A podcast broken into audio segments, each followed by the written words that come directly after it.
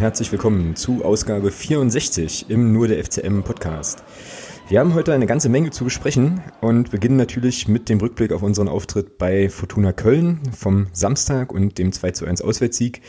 Wir müssen auch kurz natürlich nochmal auf das anstehende Spiel gegen ähm, ja, die kleinsten von eigentlich allem am äh, jetzt kommenden Samstag dann vorausschauen und haben ein sonstiges äh, Segment, diesmal eine ganze Menge Themen. Wir werden natürlich über äh, Tibet-Fahnen in Mainz sprechen. Wir müssen leider ähm, auch über Karlsruhe sprechen und einen Todesfall, den es dort gegeben hat. Wir gucken so ein bisschen auf die Liga und haben auch Neuigkeiten ähm, in Sachen ja, Regionalliga-Reform und der Vorschläge des Nordostdeutschen Fußballverbandes unter anderem. Und äh, ja, schauen mal, was wir dann vielleicht zwischendurch sonst noch so, was uns sonst noch so einfällt, wie wir das eigentlich immer machen. Grüß dich, Thomas. Guten Abend. Wie schaut's bei dir? Neue Aufnahme, neue Aufnahmetechnik am Start? Oh ja, wir machen ja heute mal was ganz Neues. genau. Genau, wir machen heute mal das mit dem, äh, mit dem Studio Link. Ähm, schauen wir mal, wie das funktioniert. Also es kann ja jetzt auf ganz viele verschiedene Arten und Weisen ausgehen. Ne? Also entweder äh, quatschen wir jetzt hier stundenlang und äh, es gibt gar keine Folge, weil wir es irgendwie nicht gebacken kriegen oder ja, weiß nicht, oder ja, wir haben dann wieder eine ganz normale Aufnahme und gucken mal, wie sich das hier, wie sich das hier irgendwie ausgeht. Wenn das alles klappt, sind wir aber auf jeden Fall dem ja, Livestream-Podcast ein Stückchen näher gekommen und ja, werden euch dann natürlich auch auf dem Laufenden halten. Schauen wir mal. Genau. Das wäre cool. Das wäre richtig cool. Gut, ich würde sagen, wir machen direkt mal, wir starten direkt mal los mit unserer ersten, mit unserem ersten Thema, nämlich dem Spiel bei Fortuna Köln und meiner obligatorischen ersten Frage, wo und wie hast du es denn geguckt oder hast du es überhaupt gesehen? Weil äh, letzte Woche im Nachgespräch hattest du ja auch angedeutet, dass du eventuell äh, nur die Zusammenfassung angucken kannst. Also wie hast du es denn verfolgt? Hm, auf der heimischen Couch äh, im Fernsehen. Also ich habe ich habe es gesehen. Okay. Also, also fast alle 90 Minuten bis auf die 5 Minuten Unterbrechung von äh, von WDR-Seite, die ein bisschen technisches Problem hatten. Okay, was da war da los? Wohl, da gab es einen Stromausfall am Ü-Wagen und dann hat man äh, erst ein paar stille Bilder gezeigt und dann hat man noch ähm, gesehen, wie der erste FC Köln ein bisschen was gemacht hat, weil es war ja WDR. Ich habe dann die Zeit genutzt und habe in der Zeit äh, Tottenham gegen Arsenal geguckt, beziehungsweise Arsenal gegen Tottenham. Okay. Was auch ganz spannend war.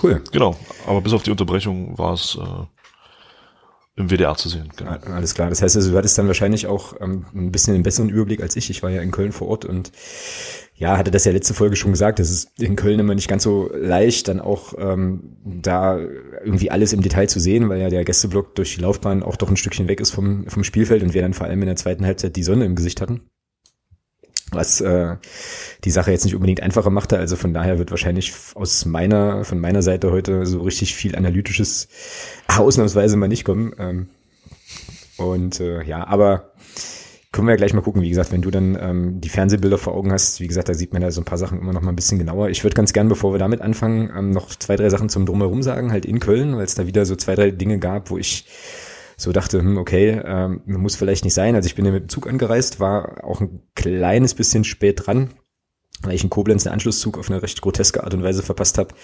Und der ein oder andere auf Twitter vielleicht auch mitbekommen. Auf jeden Fall ähm, kam ich ein bisschen, so also 20 Minuten später, als ich eigentlich wollte, dann in Köln Süd an und äh, es war erstaunlichst viel Polizei da vor Ort. Also ich weiß nicht, äh, ich habe so ein bisschen, ich weiß nicht, wie andere das sehen, die jetzt auch äh, alle drei Spiele in Köln gesehen haben in der dritten Liga, aber ich hatte so ein bisschen den Eindruck, dass das jetzt von Jahr zu Jahr zugenommen hat. Also bei unserem ersten Auftritt da kann ich mich gar nicht so richtig dran erinnern, dass das so eine Riesenberamlung war. Letztes Jahr war es schon so ein bisschen mehr und jetzt dieses Jahr war das echt unfassbar, ja. Also da waren bestimmt, weiß nicht, ich kam da aus dem, aus dem Bahnhof raus und da standen bestimmt hm, zehn oder so, so Polizei-Sixpacks irgendwie rum und äh, eine riesen Berammelung mit Videokameras und allem drum und dran, ähm, wurden dann die Leute dort zum Stadion geleitet. Ich fand das massiv übertrieben, ja, und habe mir so gedacht, okay, was, also womit rechnen die jetzt hier? Ja, das, ich meine, es ist äh, Fortuna Köln, da gibt's jetzt keine Animositäten in irgendeiner Form. Mir wäre da jetzt auch nicht bekannt, dass Fortuna Köln jetzt mit dem übelst aggressiven Hooligan-Mob irgendwie aufwarten würde oder so. Und ähm, die Leute, die ich da gesehen habe, die zum zum Stadion geleitet wurden von der Staatsmacht, das waren halt, äh, ja, vorwiegend irgendwie jugendliche Clubfans, also alles völlig entspannt, ja, wo du dich dann echt fragst, okay, passt schon, die Krönung, Krönung wäre halt noch gewesen, wenn tatsächlich einfach standardmäßig irgendwo ein Wasserwerfer gestanden hätte, einfach, weiß nicht, weil wir da auftauchen. War zum Glück nicht der Fall, aber es hat mich schon so ein bisschen verwundert, fand ich echt schräg.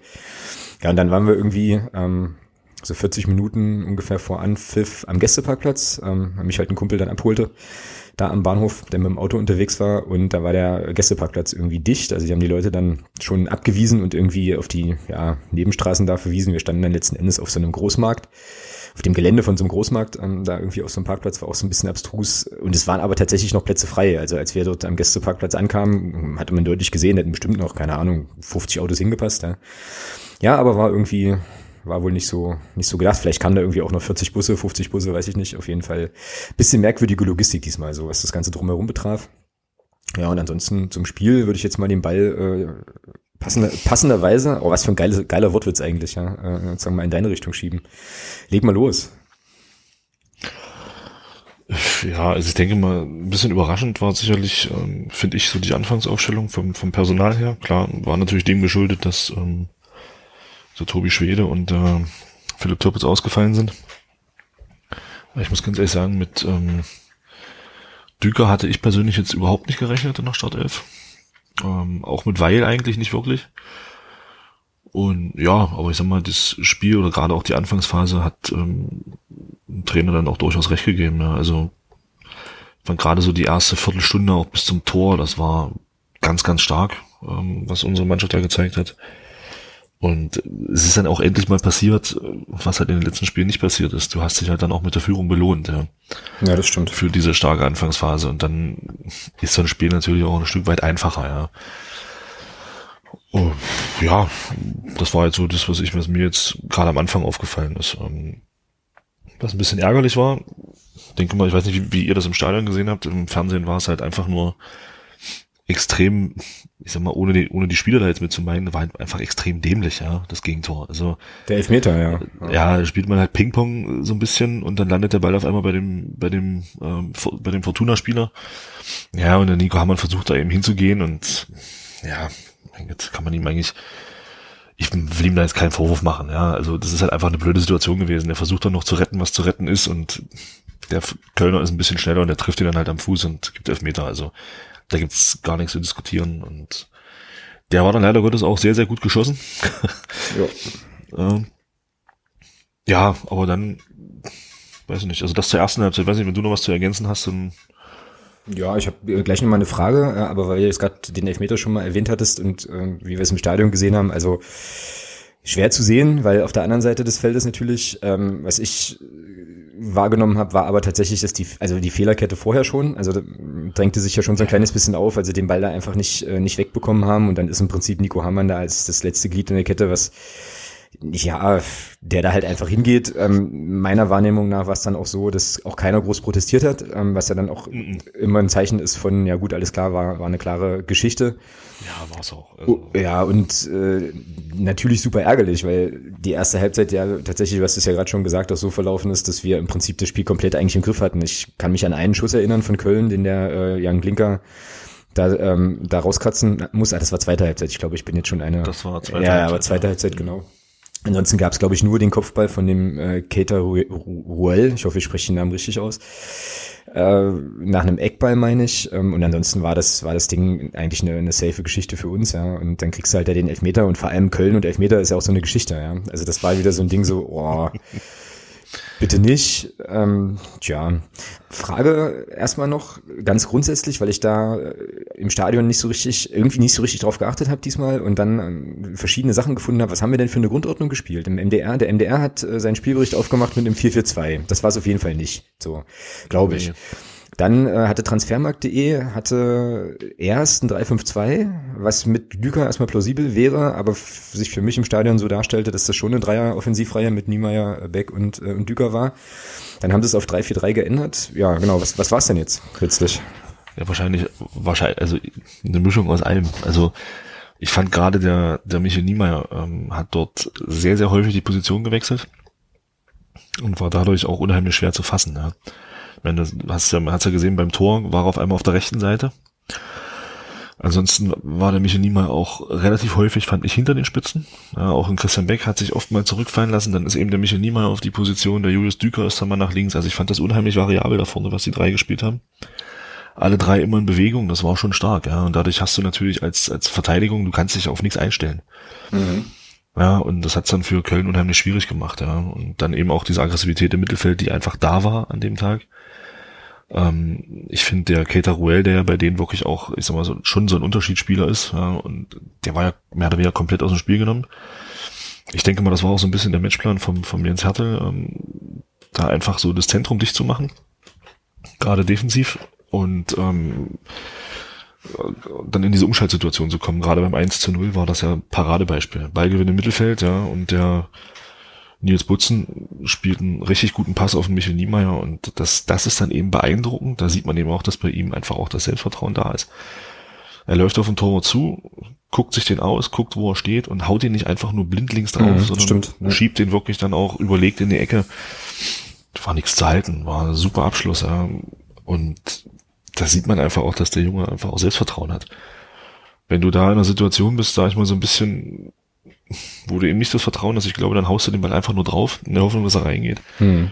Und er hat halt, nutzt halt auch diesen, diese, diese Zeit, die er hat, diese zwei, drei Sekunden, die er da eben hat und guckt sich den Torwart aus und schiebt den wunderbar rein. Ja, das war dann eben auch ein schönes Tor. Also ich sag mal, so ein, eigentlich so ein Standardtor von uns in dieser Saison. Aus der Umschaltbewegung heraus. Genau. Ja. Sofort den Abschluss, sofort den Ball in die Spitze und noch den Abschluss gesucht und dann eben das Tor gemacht. Ja, also es war, fand ich ein wunder, wunderbar rausgespieltes Tor. Und ja, dann eben diese unnötige Elfmeter, sage ich mal. Aber die Mannschaft hat das ja, hat das ja ähm, in der zweiten Halbzeit richtig gut weggesteckt, ja. Also ja. so, so, ich sag mal, so Gegentore vor der Halbzeit sind halt immer ein bisschen doof. Ja, aber die Mannschaft kam raus und hat sofort weitergemacht und ich weiß nicht, Köln, das war halt nur noch dieser Schuss vom Ernst, den der Glinker da dann rausholt, wobei genau. ich der Meinung bin, aus der Fernsehperspektive sah das so aus, als ob der drüber gegangen wäre, aber gut, ist egal, weil die Ecke hat der letzten Endes dann auch nicht zugebracht und ähm, da muss ich schon sagen, das war schon eine sehr abgeklärte Leistung beim Tabellenzweiten. Mhm. Ja, also aus meiner Stadionperspektive hatte ich jetzt in der Halbzeit trotz des Gegentors eigentlich auch nicht das Gefühl, dass das irgendwie nochmal kippt. So, also das hatte damit zu tun, dass äh, Köln in der ersten Halbzeit ja wirklich wenig Chancen einfach hatte, haben wir gerade schon gesagt, und äh, eben auch unsere Halbzeit so stark war, dass ich dachte, ach, die spielen das ganz entspannt weiter und in Ruhe zu Ende und dann wird das schon wird das schon passen, werden sich nochmal Chancen ergeben, weil wir hatten ja im ersten Durchgang auch noch ein paar Chancen mehr. Also das Ding da von Christian Beck ganz am Anfang, ähm, auch auf dem Pass von, von Niemeyer, auf den müssen wir auch, glaube ich, gleich nochmal so ein bisschen, äh, also noch schon nochmal ein bisschen genauer gucken, wo der Tim Boss im Kölner Tor den, den, diesen Drehschuss da vom Beck überragend hält. Ich fand den Torwart von Köln übrigens auch sehr stark, muss man an der Stelle auch nochmal ja, sagen. Der hat absolut. ja dann in der zweiten Halbzeit auch nochmal ein Ding rausgeholt vom, vom Christian Beck, wo der Daniel George im MDR-Podcast äh, richtigerweise fragte, was hat der Fußballgott eigentlich gegen Christian Beck, dass er den, also dass der nicht einfach, einfach auch mal reinplumpst, so ein ziemlich guter Schuss dann in der zweiten Halbzeit, Halbzeit kommen wir aber gleich nochmal drauf. So, und äh, ja, von daher war ich da tatsächlich nicht, nicht wirklich beunruhigt. Und der Pass vom Nils Butzen, den du ansprichst, auf, äh, auf Michael Niemeyer, der zum 1-0 geführt hat, das ist halt das, was ich immer mal meinte, wenn ich so Spielglück meine. Also der kriegt, äh, es gibt ja dieses Kopfball-Ping-Pong, dann hat, glaube ich, Björn Rother so die Idee, den Ball das erste Mal ein bisschen zu kontrollieren und Butzi spielt ihn sofort weiter. Und äh, ich spiele den eben einfach auch perfekt in den Lauf, ja. Wenn er den, wenn er so Mühe vom Schlappen rutscht oder irgendwie irgendwas passiert, Lufthuckel, weiß ich nicht, kommt der Ball eben auch so nicht, ja. Und das äh, hat halt, äh, hat halt geil gepasst, war, war richtig cool, also schnell gespielt, schnell umgeschaltet und ähm, Michel Niemeyer startet ja auch perfekt ja, in die ähm, in der Situation. Also es war einfach insgesamt ja, bockstark gemacht. Ja. Geht genau in diesen Raum, wo er hin muss. Ja, zwischen ja, genau. die beiden zwischen die beiden Innenverteidiger genau da muss er hin. Genau. Ja, und diese Läufe, ja. diese Läufe, ganz, also sorry, dass ich dich jetzt unterbreche, aber diese Läufe vom, äh, vom Michel Niemeyer, die gab es häufiger. Also das ist mir in der zweiten Halbzeit, wie gesagt, ja. habe ich das nicht mehr so gut sehen können, aber in der ersten Halbzeit ist mir das extrem aufgefallen, dass diese, diese Läufe zur Grundlinie einfach häufiger gekommen sind und häufig auch erfolgreich waren. Ähm, eben, also auch diese, diese Chance von Christian Beck in der fünften Minute entsteht ja auch, weil äh, der Niemeyer da noch den Ball noch von der Grundlinie da noch reinschaufelt. Ähm, das hat schon ziemlich gut funktioniert und das hatte Köln so gar nicht im Griff. Und ich habe vorhin mir nochmal die Spielzusammenfassung äh, jetzt in Vorbereitung kurz angeschaut und du siehst auch richtig, wie sozusagen beim 1-0 die Abwehr eigentlich schon beidreht, weil die schon sehen, okay, der ist, der ist jetzt durch. Da können wir jetzt bloß noch Glück haben, dass er den daneben legt oder der Torwart den hält, aber der war halt einfach perfekt in der, ja, weiß ich nicht, sogenannten Schnittstelle vom Lauf her, dass äh, die Ab also dass die Verteidiger da auch gar nicht mehr wirklich wirklich rankamen und nichts mehr groß machen konnten. So, und von daher äh, war das schon einfach auch eine geile Spielidee, die halt einfach super gut funktioniert hat, ein paar Mal gut funktioniert hat. Und wie gesagt, du hast es ja auch schon angesprochen, Niemeyer an dem Spiel, der war überall offensiv, das war schon gut. Ja, was mich ein bisschen überrascht hat, war, dass Köln in der Situation nicht noch auf Abseits spielt, weil die spielen, bleiben alle auf der Linie stehen, sag ich mal. Ähm, wenn da alle noch einen Schritt nach vorne machen in der Situation, steht mich niemand im Abseits. Ja. Also das ist schon, das hat mich ein bisschen überrascht und die standen generell auch, fand ich, sehr hoch. Mhm. Ähm, Köln. Dadurch hast du natürlich auch dann mit den Räumen, die du hattest, äh, das war eben der Vorteil im Gegensatz zum Karlsruhe-Spiel zum Beispiel, wo wir nie hinter die Kette gekommen sind. Äh, gegen Köln haben wir das ja fast das ganze Spiel über geschafft. Da einfach auch mal hinter die Kette zu kommen, ja. Und das ist dann schon, klar wird's dann schwierig, ja. Vielleicht noch mal was zu Christian Beck. Ähm, muss ich sagen, also er hat mir sehr gut gefallen, ähm, hat sich Chancen erarbeitet, hat ein bisschen Pech gehabt, dass der Tim Boss den da nur an den Pfosten lenkt, ja, oder an die Latte. Mhm. Den, den Schlenzer, den er da versucht. Aber ich fand insgesamt ähm, sah das bei ihm alles wieder ein bisschen runder aus. Von der ganzen Spielweise her. Ich hab, ich hatte den Eindruck, kann jetzt auch meine, meine, also so ein bisschen täuschen, aber ich fand, er hat, er hat weniger lamentiert als zum Beispiel noch in Karlsruhe ähm, da merke, bin ich der Meinung, da merkt man dann schon, ähm, weiß nicht, irgendwie war das für ihn auch ein anderes Spiel. Er hatte seine, seine Abschlusschancen. Ist halt schade, dass er davon keinen reinmacht, ja. Aber ich sag mal, man hat schon gemerkt irgendwie, dass er ein bisschen mehr, ich will nicht sagen, dass er, dass er in den Spielen vorher keine Lust hatte, aber ich denke mal, du weißt, was ich meine. Einfach, da war irgendwie wieder, dadurch, dass er halt auch wirklich weniger lamentiert hat, weiß nicht, wie ich es beschreiben soll. Ich hatte so den Eindruck, dass er irgendwie mehr Lust hatte. Ja, na, ich glaube, es war einfach alles äh, ganz gut im Fluss in der Offensive. Also du hast es ja schon angesprochen, auch diese Positionswechsel, die es da gab, ähm, haben halt funktioniert, die Räume waren da. Ähm, dann hast du vielleicht, dann hast, dann hast du in der fünften Minute, so aus Stürmerperspektive ist das, glaube ich, auch wichtig, einfach schon diese gute, diese sehr, sehr gute Gelegenheit, wo du einfach den Raum bekommen hast und da einen guten Abschluss hast. Und ich glaube, das trägt da schon noch dazu bei. Und ich habe das ähm, im Wesentlichen auch so gesehen. Ähm, fand Beckos, also ich ja, finde ja sowieso, dass der einfach äh, unheimlich wertvoll ist, einfach weil er halt so viel arbeitet und äh, der hat da vorne genauso Alarm gemacht, hätte genauso das Tor machen können. Ne? Also die drei da vorne waren schon, äh, ja, das hat einfach ganz gut gepasst. Jo. Genau. Fand jetzt ich auch, also. Jetzt habe ich kurz einen Schreck bekommen, weil du gerade weg warst, aber. Ähm, ich hatte auch kurz. Ach so. Ja, ja, ich traue ich trau der Technik hier alles noch nicht so, von daher. Nee, nee, alles gut. Ja, und ansonsten, also was mir halt noch sehr imponiert hat, war, dass man sich zu keiner Phase irgendwie zurückgezogen hat. Also gerade auch genau. in der Schlussphase, die letzten zehn Minuten, fand ich, hat man genau das Richtige gemacht. Man hat da nicht versucht, ähm, hinten drin zu stehen, sondern man hat konsequent weiter nach vorne gespielt und hatte dann auch noch die eine oder andere Kontersituation. Ja, und ähm, sag mal, ich sag mal, ich bin der Meinung, das 3-1 kann man da durchaus noch machen. Ja, ja, absolut. Wobei man dazu auch sagen muss, und dann können wir äh, eigentlich auch gleich in die zweite Halbzeit überleiten, dass ich schon wieder mehrere Tode gestorben bin in der zweiten Halbzeit, weil das phasenweise von Köln auch sehr, sehr ordentlich aussah, aber halt eben immer nur bis zum Strafraum. Und äh, ich so in Erinnerung habe, dass das dann zum Schluss schon auch nochmal ganz gut hoch und runter ging, wir aber eben die klareren Abschlüsse auch hatten. Ich war dann aber auch gar nicht böse drum, als äh, der Schlusspfiff dann ertönte und das, äh, das Ding dann sicher war. Von daher, ähm, ja, hätte das, glaube ich, auch fürs Nervenkostüm ganz gut getan, das Tor, also das 3 zu 1 vielleicht einen Ticken eher zu machen.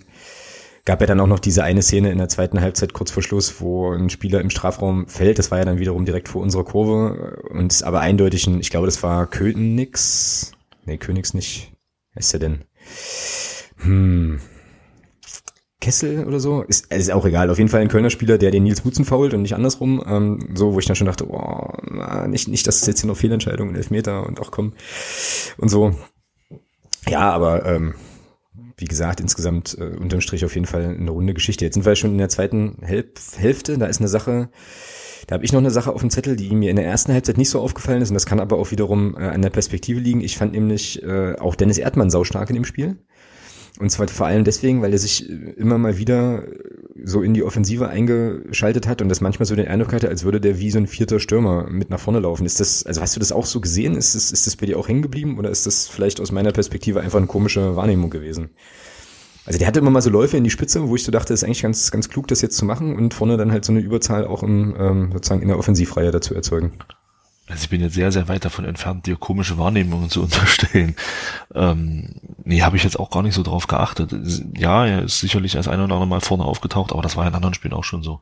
Also okay. ich fand jetzt nicht, dass es mehr war als in anderen Spielen. Ah, okay. Ja, mir ist es jetzt diesmal, äh, diesmal richtig aufgefallen, aber ähm, ja gut. Dann vertraue ich auf die Meinung des, äh, des ausgewiesenen nur der FCM-Podcast Fußballexperten an der Stelle. Genau.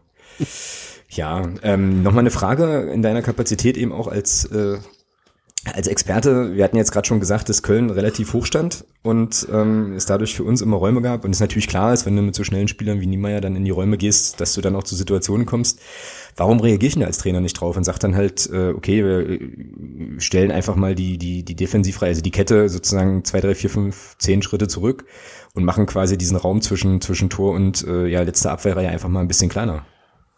Vielleicht hat er ja genau das versucht, aber der, der Uwe Koschinat hat das ja auf der Pressekonferenz dann nach dem Spiel auch ganz gut gesagt. Er hat ja gesagt, gerade in den Zweikämpfen hatte man das Gefühl, dass, dass wir immer eins gegen zwei waren. Okay. Und ich denke mal, das war genau der Punkt. Die Spielidee von Köln ist ja die, ja, relativ hoch stehen, auch ähm, und dann viel, dann halt sofort mit mit Ballgewinn oder auch über über, Ball, über Ballbesitzphasen eben diese Torerfolge zu erzwingen. Aber es war ja gar nicht möglich. Ja. Ähm, sie waren dann sofort in Zweikämpfen drin, jedes Mal, sie hatten ja gar keine Chance, äh, da irgendwie mal ein vernünftiges Passspiel aufzuziehen. Und ich denke mal schon, dass das, dass er das schon korrigieren wollte auch. Aber es war halt einfach nicht möglich, weil unsere Truppe das einfach verdammt gut gemacht hat an dem Tag.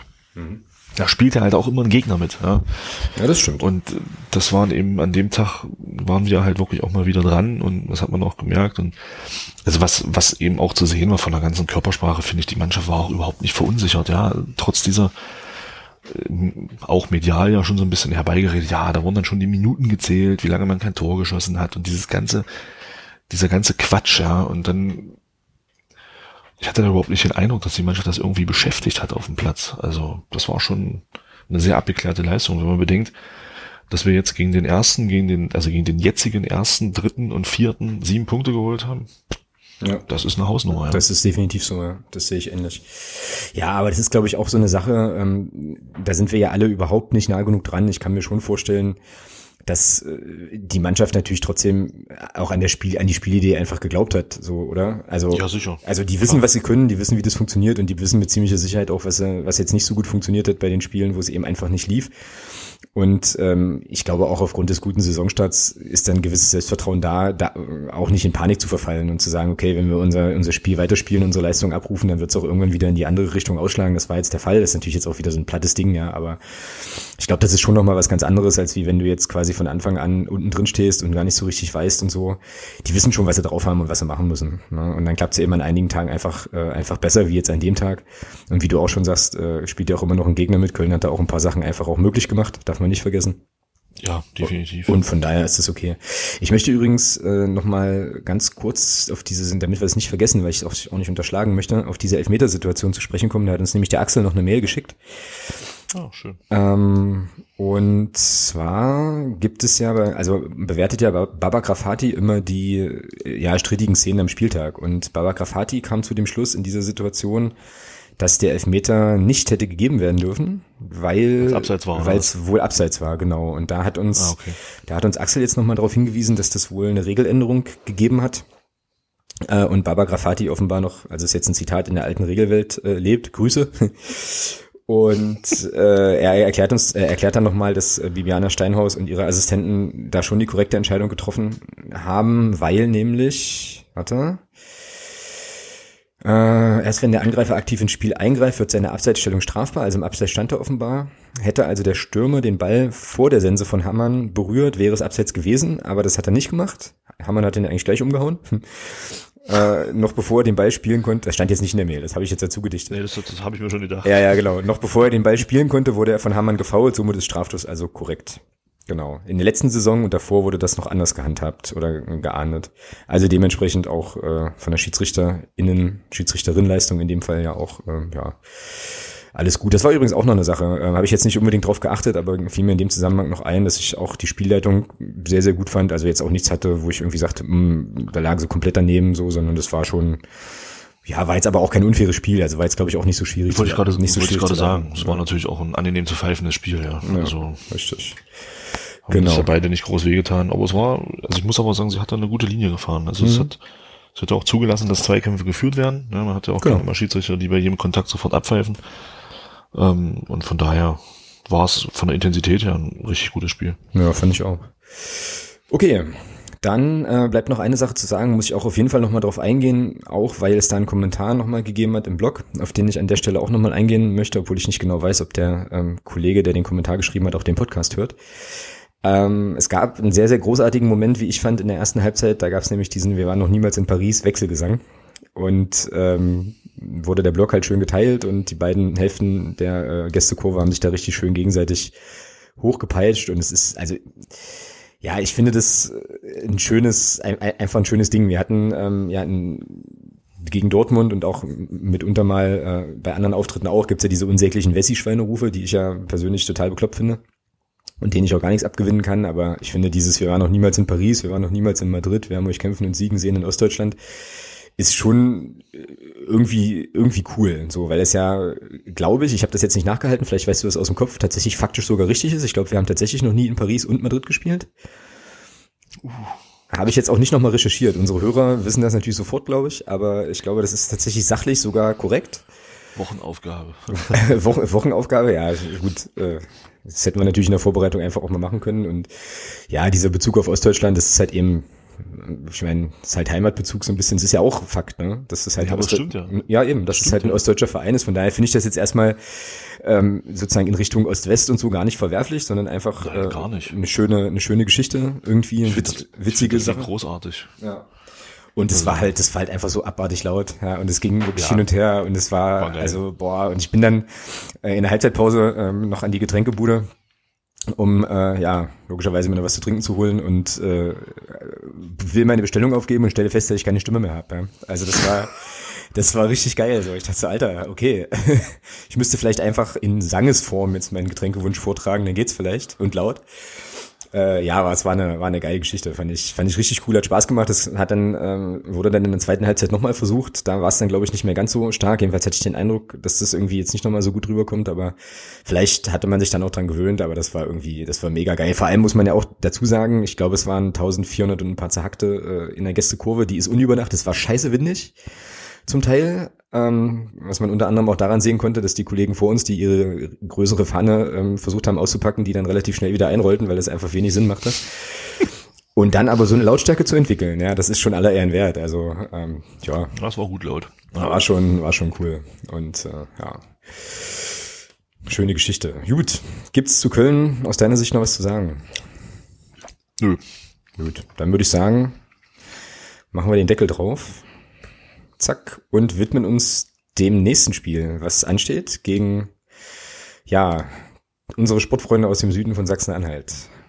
Don't call it Derby. Aber da, Ja. komm, aber da kommen wir, glaube ich, äh, gleich auch nochmal drauf. Erstmal die Statistik, wie immer. Also ich habe jetzt nur rausgesucht, in der dritten Liga gab es bisher vier Partien. Ähm, und drei Sieger, ein Unentschieden, also verloren haben wir da noch nicht. Sechs zu drei Tore und beide Heimspiele gewonnen, genau. Ansonsten, laut Weltfußball.de gab es äh, 73 Spiele insgesamt zwischen beiden Mannschaften. SFC Magdeburg gewann 37, 16 Mal Unentschieden, 20 Niederlagen, also auch klare Tendenz natürlich für den FCM. Da kann natürlich im 74. Spiel am Samstag nichts schief Gar nichts mehr schiefgehen, ja, genau. Ja. Ja, und ansonsten, wenn man sich jetzt, ähm, also ich mache es nur ungern, weil mir auch das Logo so ein bisschen ins Auge sticht, ne? aber wenn man jetzt hier nochmal äh, sich den bisherigen Saisonverlauf unserer Freunde irgendwie anguckt, dann ähm, kann man da zunächst festhalten, dass die ähm, standesgemäß am Anfang der Saison ähm, ja eine veritable, veritablen Abstieg in der Tabelle hinter sich haben. Es ging runter bis, äh, bis Rang 18. Dann äh, ja, gab es ging es ein bisschen hoch, runter, hoch, runter und jetzt in den letzten Spielen befindet man sich da doch offensichtlich in so einem kleinen Aufwärtstrend, hat sich jetzt mittlerweile zwischen phasenweise auf den zehnten Tabellenplatz vorgearbeitet und äh, ja, schwimmt da halt irgendwie so mit. Das ist an der Stelle statistisch erstmal zu sagen. Ansonsten, ja, weiß ich nicht, womit wir so richtig anfangen wollen. Vielleicht äh, erstmal mit den, mit den Befindlichkeitsthemen, oder? Oder eher sportlich? Suchst dir aus. Mach, wie du denkst. Leg los. Dann mach Befindlichkeiten. Befindlichkeiten zuerst, okay. Dann haben wir das weg. Gut, wie, ne, ja, okay. Ne, also gut, das sportlich geht ja auch schnell, ne? Äh, Ein klarer Sieg. Ja, eben. klarer Sieg und fertig. Äh, ja gut, dann, dann die ganz konkrete Frage, bist du in Derby-Stimmung? Nee, gar nicht. Warum nicht? Ist doch ein Derby, liest doch überall. Alle, also alle gehen doch steil, MZ, MDR, geht doch alles mega ab äh, und wir müssen doch jetzt hier Derby machen. Nee, überhaupt nicht. Also ich weiß nicht, ob du dir den den ähm, den MDR-Podcast angehört hast zum Hallischen FC mit mit einem von von Halle der das Fanradio. Ich habe mir ich habe mir diese Passage mal angehört, warum dieser dieser Mensch dort, also ohne das jetzt irgendwie despektierlich zu meinen, bitte nicht falsch verstehen, ähm, das Thema Magdeburg Halle nicht mehr so, dass das für ihn so ein bisschen Reiz verloren hat. Und ich fand, ähm, er hat es ganz gut auf den Punkt gebracht. Es ist einfach, es ist so ein bisschen, dieser Reiz ist weg. Ja, also ich, ich hab vor, vor ein paar Jahren war das bei mir auch noch anders. Aber inzwischen ist das einfach weg. Was sicherlich auch daran liegt, dass wir denen sportlich inzwischen meilenweit enteilt sind. Ja. Ist ja nicht mehr unsere Kragenweite. Nein, also Spaß, nein, Spaß beiseite. Nee, doch, es ist schon so, das ist schon richtig. Naja, abwarten. Wir spielen immer noch in einer Liga, ja. Also Ja, noch. solange das der Fall ist, sind wir dir auch nicht enteilt. Ja, na, bald, sind wieder, bald sind wieder zwei dazwischen, also von daher. Ja, oder eine dann, ganze. Dann teile ich das. äh, nee, also ja, ich weiß nicht, ich weiß, vielleicht hat das hat das hat sicherlich auch was mit der Hannes-Geschichte zu tun. Das ist dann dieses ganze, diese ganze, was im letzten Jahr und weiß ich nicht, also für mich ist das absolut kein kein Spiel mehr, was was jetzt irgendwie besonders wichtig ist. Hm, Ja, das geht Das mir, nicht mehr. äh, geht mir tatsächlich ähnlich. Also ich habe jetzt auch nochmal so ein bisschen versucht, da so in mich reinzufühlen. Es kann auch damit zusammenhängen, dass das Spiel ja schon noch ein Stückchen weg ist. Also es werden jetzt, es sind jetzt bei mir in der Woche einfach noch so ein paar andere Termine, die, die da jetzt erstmal dazwischen stehen. Und es kann durchaus sein, dass wenn ich dann am Samstag nach Magdeburg fahre, dass das dann nochmal ein bisschen anders kribbelt. Aber äh, ja, die großen Emotionen löst es bei mir tatsächlich auch nicht mehr aus. Ähm, bei mir hat es tatsächlich viel zu tun mit der Geschichte um Hannes, weil das irgendwie schon auch nochmal ganz, ganz viel in der Wahrnehmung auch verändert hat. So, ich muss sagen, der Verein Hallischer FC ist mir tatsächlich erstmal relativ egal. So, also was da passiert äh, und wie es denen geht und was da so abläuft, das, da habe ich ein Interesse dran. Das geht so in die Richtung, ähm, ja, weiß ich nicht, Sonnenhof Groß Asbach ungefähr. Doch so groß. Ja, also es ist halt, ist halt ein Konkurrent, okay, ne? aber ist jetzt nichts, nichts, was mich da großartig jucken würde an der Stelle. Ja, und ähm, ich weiß nicht so ganz genau, vielleicht, ich meine, wir leben ja auch in der Blase, ne? Also ich glaube, aus unserer Wahrnehmung Keine heraus Frage. sind da viele Sachen auch nochmal anders, aber wie gesagt, durch die ganze Sache mit Hannes und die Art und Weise, wie das gelaufen ist, ähm, ist da für mich, weil ist das für mich einfach irgendwie, ja, also Derby-Stimmung im Sinne von, ich freue mich jetzt drauf und ach, Derby und cool und die müssen wir schlagen und das bestimmt dann die ganze Saison und die Stimmung und so ist es halt auch überhaupt nicht mehr. Ich mache mir tatsächlich eher Sorgen so ein bisschen ähm, um die Frage, ob es denn ruhig bleiben wird, äh, was dann passieren wird, was viel damit zu tun hat, dass eben die aktive Fanszene vom, ähm, vom Hallischen FC ja auch nach Magdeburg fährt. Ähm, was auch gleich nochmal eine, gleich noch eine Frage ist. Aber äh, ja, ist halt ist halt eine Partie, ne? Und mal gucken, mal gucken, was passiert. Wie bewertest du denn diese Sache mit, äh, mit der Anreise der, der aktiven Fanszene? Wir haben uns da nämlich in Köln nach dem Spiel ähm, auch nochmal so ein kleines bisschen drüber unterhalten. Und wir haben jetzt noch gar nicht drüber gesprochen. Also wie ist denn da deine Haltung? Ja, im Prinzip finde ich es jetzt nicht falsch. Ähm, Es liegt vielleicht auch daran, dass ich persönlich von dieser ganzen Geschichte, die da um Hannes gelaufen ist damals, ich bin da eben nicht so betroffen. Ja, wie jetzt vielleicht andere, die ihn halt auch persönlich kannten. Ähm, von daher finde ich es persönlich in Ordnung, dass die jetzt sagen, sie fahren jetzt wieder mit. Also finde ich jetzt nichts Schlimmes dran, muss ich sagen. Ähm, auch wenn es schwer fällt, ja, aber es ist eben so, die, die, es wurde ermittelt, die Ermittlungen wurden eingestellt, aus welchen Gründen auch immer. Und da bin ich persönlich der Meinung, da sollte man irgendwann ähm, dann auch mal ein Stück weit Normalität wieder einkehren lassen, äh, was das angeht. Und ähm, das kann man jetzt gut oder schlecht finden, wie die, wie die Ermittlungen letzten Endes dann ausgegangen sind. Wir werden es wahrscheinlich nie erfahren, was, was wirklich war. Ob, vielleicht war es ja auch so, wie es ermittelt wurde. Wir wissen es nicht. Von daher ist es müßig, da zu spekulieren. Und, und da finde ich persönlich, ja, warum sollen die fünf Mann da nicht mitfahren? Ja. Ja, naja, aber genau das, was du gerade gesagt hast, wir wissen es halt nicht genau, das ist an der Stelle tatsächlich mein größtes Problem. Ähm, weswegen ich das ein bisschen anders sehe mit der aktiven Fanszene. Man kann man mich jetzt gerne an den Pranger stellen und auch kritisieren, aber ich, für mich persönlich. Stellen niemand an den Pranger, ich bitte dich. Ja, aber also. nicht mehr Mittelalter. Ja, ja, aber für mich persönlich äh, stellt sich das eigentlich so dar. Ich empfinde das richtig, also ich empfinde das tatsächlich auch als Provokation, dass die kommen. Und das hat was äh, damit zu tun, jetzt muss ich, nee, Moment, ich muss anders anfangen, ich muss was anderes vorausschicken. Ähm, es ist natürlich genau so, wie du sagst, äh, auch ich äh, kenne nur die Dinge, die in der Presse waren, über diese Ermittlungen und über diese ganzen Sachen. Ähm, ich kenne da keinerlei weiteren irgendwie Hintergründe oder Gespräche, sondern kann mir meine Meinung oder meine Haltung erstmal nur aus den Medienberichten irgendwie, irgendwie bilden.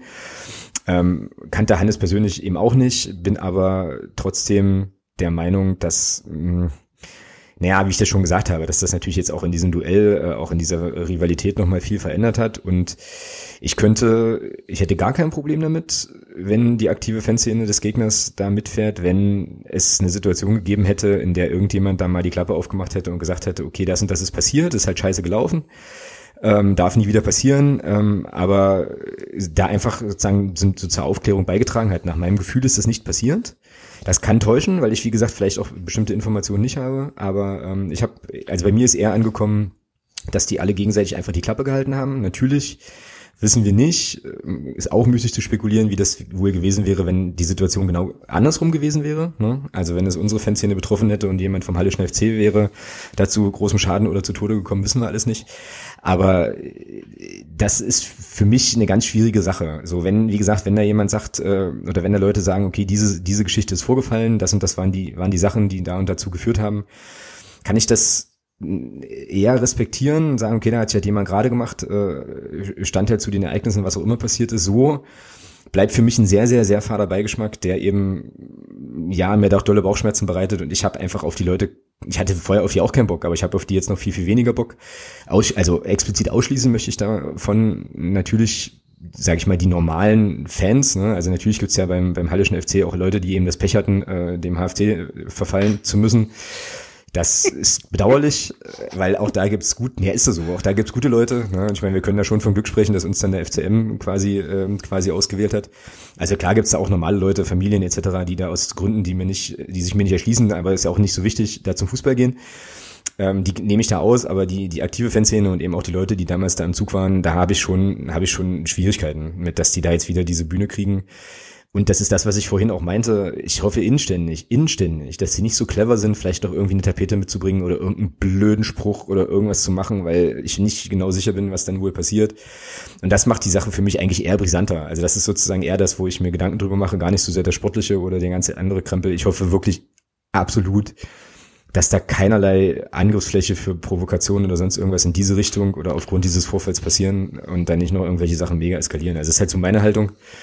Dazu war jetzt ein langer Monolog, aber äh, alles gut. Ja. Ja, ja, teile ich in Punkten.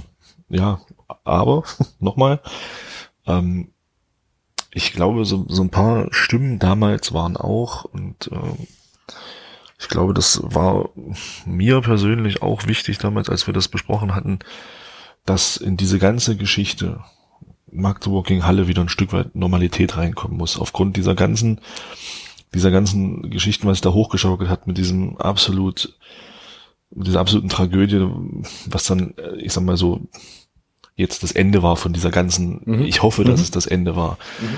Und darum gehe ich einfach davon aus und ich hoffe einfach aufgrund dessen, dass es bei dir so, ist es bei mir so, für mich ist das inzwischen ein normales Spiel wie gegen jeden anderen auch, ähm, dass da wirklich ein Stück weit Normalität reinkommt. Und äh, ein Schritt dahin ist, natürlich auch, dass die gegnerische Fanszene im Stadion ist am Wochenende. Ja? Ähm, dass man sich 90 Minuten da verbal die Dinger um die Ohren haut, ja, das soll so sein. Ich will das auch so. Mhm. Ja, ich bin froh, dass wir mal wieder einen Gästeblock haben, der voll sein wird. Ich, ich habe keinen Bock auf solche Sachen wie gegen wen, wo, zwei, wo 50 Hansel mitkommen. Und dieses Stück Normalität, was wir da wollen, das ist doch ein erster Schritt dahin. Und wenn man, wenn man es dann schafft, ähm, ich sag mal, sich halt verbal zu begegnen, von mir aus auch auf die, auf die äh, härteste Art und Weise, überhaupt kein Thema. Aber lasst, lasst es doch gewaltfrei bleiben. Ja, lasst uns auch 90 Minuten von mir aus belappen. Das ist doch alles kein Ding. Mhm. Aber es ist doch wichtig, ist doch, dass hinterher nichts passiert oder vorher. Ja, ja. Dass eben diese, ja. dass eben diese Tragödie, die was da mit Hannes passiert ist, dass das eben genau nicht nochmal passiert. Und wenn das ein Schritt ist, hin ist, in die, dass wir in dieses Spiel ein Stück weit Normalität rein, reinbekommen, ja, dann ist es doch in Ordnung. Ja, ja, das kann ich nachvollziehen. Also die, die Haltung kann ich absolut nachvollziehen. Ähm, bin ich bei dir, nur wie gesagt, für mich, aber wie gesagt, da wären wir uns jetzt nicht einig. Für mich bleibt halt äh, eben stehen, dass ich das einfach nicht, ich finde das nicht richtig. Ich finde das nicht richtig, dass die kommen. Und ich könnte viel besser damit leben, glaube ich, wenn man einfach sagt, okay, dieses Spiel wird jetzt einfach gegenseitig nicht besucht. Das ist halt dann das eine Spiel in der Saison, wo man halt dann eben nicht zum Gegner fährt. So what? Von der aktiven Szene. Das ist dann so ähm, die der normale Otto Normal, weiß ich nicht, HFC-Fan überhaupt kein Thema, ja so, aber eben gerade so diese diese aktive Szene. Klar kann man jetzt diskutieren, wo ziehst du da die Grenze oder so. Ähm, das wäre für mich einfacher zu sagen, okay, dann ist das eben so als äh, ja in Zukunft, dass man da eben ähm, um jeglichen Sachen da aus dem Weg zu gehen oder wie auch immer, das dann einfach geht, dass sich da gegenseitig ignoriert und fertig. Aber da kommen wir jetzt nicht überein, ist jetzt auch äh, ist jetzt auch müßig. Nee, nee, absolut klar. So, weißt wir du? uns ja auch mal uneinig sein. Nee, äh, genau. Und von daher, ähm, also was am Ende, was unterm Strich halt stehen bleibt, da sind wir uns ja auch einig, ist, dass es eben gewaltfrei bleiben muss, definitiv. Und ähm, genau. Ja, letzt, letzten Endes ist doch diese ganzen Reden, die da damals gehalten wurden. Jetzt die, die Rede von, von, von dem Bruder von Hannes nehme ich da mal aus. Ähm, alles, was da im Nachhinein gesagt wurde. Ja, auch äh, von Fanseite oder von Fansehenseite gab es ja auch genügend Statements zu dem ganzen Thema. Ja, jetzt kann man doch zeigen. Jetzt kann man noch zeigen, ob hinter diesen Worten, die da damals gefallen sind, auf beiden Seiten, ob das, auch, ob das nur heiße Luft war oder ob das ernst gemeint war. Ja, klar, klar. Und das kann ich am besten dann zeigen, wenn der in Anführungsstrichen Gegner auch hier ist. Das stimmt. Ja. Wenn ich nicht hinfahre oder wenn die nicht herkommen, ja, dann kann ich auch nicht zeigen, ob hinter diesen Worten, die da gefallen sind, ob das auch wirklich alles ernst gemeint war. Ja, und das ist eben für mich einfach mal so ein kleiner Test halt auch zu sehen, okay, hat man das, was man damals großspurig und großmundig alles erzählt hat, meint man das wirklich ernst? Mhm. Oder war das nur, weil es in die Situation gepasst hat? Mhm. Genau. Ja, dann ähm, können wir uns, glaube ich, können wir, glaube ich, so verbleiben, dass wir das einfach nächste Woche auswerten werden, wie das gelaufen ist. Und genau ob äh, denn beide Seiten an der Stelle da sich auch äh, letzten Endes zusammen ja, zusammengerissen haben oder einfach keine Ahnung sich in einem normalen Fußball-Rivalitätskontext eben begegnet sind. Ja, werden wir dann werden wir dann sehen. Wäre wär auf jeden Fall schön, bleibt zu hoffen. Die Hütte ist auf jeden Fall voll. Also das muss man ja auch noch mal sagen und das meinte ich vorhin auch noch mit der noch mal mit der mit der Filterblase, in der man sich ja dann eben auch bewegt. Also ich meine, das Spiel zieht trotzdem noch ne? und das wird trotzdem ausverkauft sein oder zumindest so weit äh, ausverkauft, wie das mit Pufferblöcken und so weiter eben geht und zeigt ja auch, dass diese Paarung insgesamt für die, äh, ja, für den Schnitt der, der Fanszenen ähm, schon auch noch eine entsprechende Bedeutung hat. Und ja, wie gesagt, das ist unsere Wahrnehmung, die wir da vielleicht haben, ähm, die da ein kleines bisschen anders ist. Ähm, ja, und von daher ist es auf jeden Fall ein volles Stadion, ist ja schon mal auch gut. Und dann, äh, ja, werden wir eben sehen, wie es verlauf, wie es verlaufen wird. Ne? Und das Spiel am Samstag zeigt für mich, dass wir dann doch kein Eventpublikum haben. Ich sag dir auch gleich warum. Hm, na, schieß los. Ja, gegen Wien Wiesbaden, was ja vom, vom sportlichen Wert das wesentlich wichtigere Spiel ist, einfach aufgrund der Tabellenkonstellation, waren in Anführungsstrichen nur 15.000 Leute da. Jetzt gegen so ein, gegen so ein, ja, Platz 12, glaube ich, oder 10, ja, so ein, oh, sportlich nicht wirklich reizvoll, weil zu weit weg.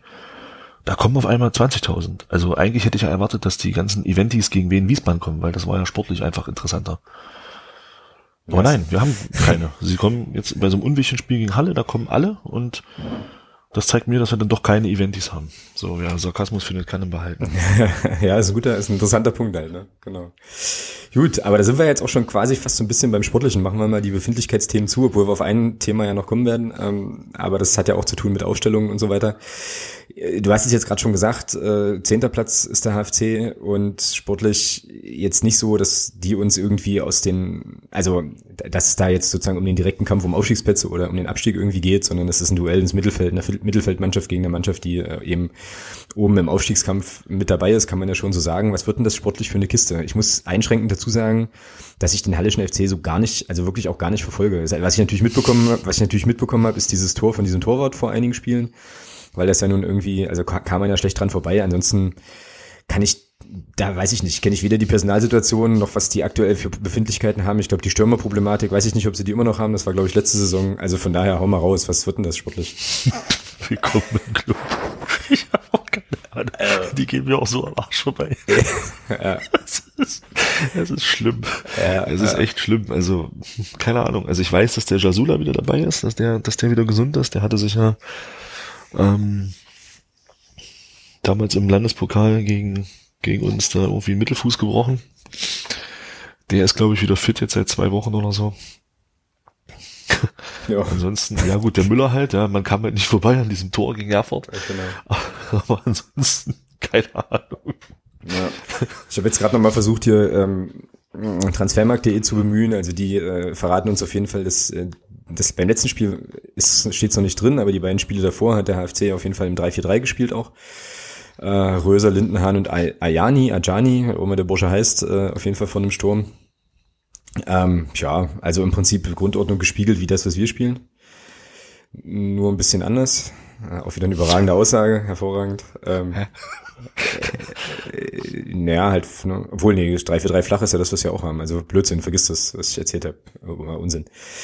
Ähm, ja, okay, gut, dann können wir das Segment oder die, den Teil auf jeden Fall auch kurz machen. Ich denke mal, bei uns wird äh, die übliche Aufstellung sein, das 3-4-3, in dem sich die Mannschaft wohlfühlt, vielleicht auch mit einer äh, entsprechenden, nochmal entsprechenden Flexibilität in der Offensive. Ich weiß aus dem Kopf jetzt auch nicht, ob Schwede und Türpitz wieder Optionen sind. Das habe ich vergessen, so ein bisschen zu, zu recherchieren, aber auf meiner Laufrunde gestern im MDR-Podcast habe ich gehört, dass es wohl knapp werden könnte für beide, gell? Wir werden es morgen erfahren. Ja, morgen ist PK, ne? Ja. Mhm. Genau. Ja, aber ansonsten ist es ja eigentlich auch eine ziemlich geile Situation, dass du, dass, dass du den Düker eben auch auf die rechte Seite stellen kannst, offensichtlich, ne? Und das halt gut funktioniert. Und wir haben das ja auch schon ein paar Mal etabliert hier im Podcast, dass ähm, Düker und Beck zusammen schon eigentlich auch ganz gut ist. So, ne? Ja, also was definitiv auffällt, was man sagen kann, glaube ich, auch aus der Ferne jetzt, also aus der ganz, ganz weiten Ferne, ähm, dass Halle so ein bisschen Probleme hat in der, im Abwehrbereich. Okay.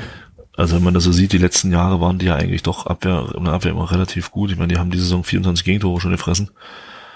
Ähm, das kommt ja nicht von ungefähr. Ja. Und ähm, ich denke mal, die muss halt einfach beschäftigen. Die muss beschäftigen. Dann machen die Fehler und dann machst du da auch deine Tore. Mhm. Ich wo, wir ein bisschen, wo wir ein bisschen aufpassen müssen, ist, ist auf der rechten Seite, glaube ich, auf den Ajani. Der ist schon nicht schlecht, der Typ. Der kann ein bisschen kicken.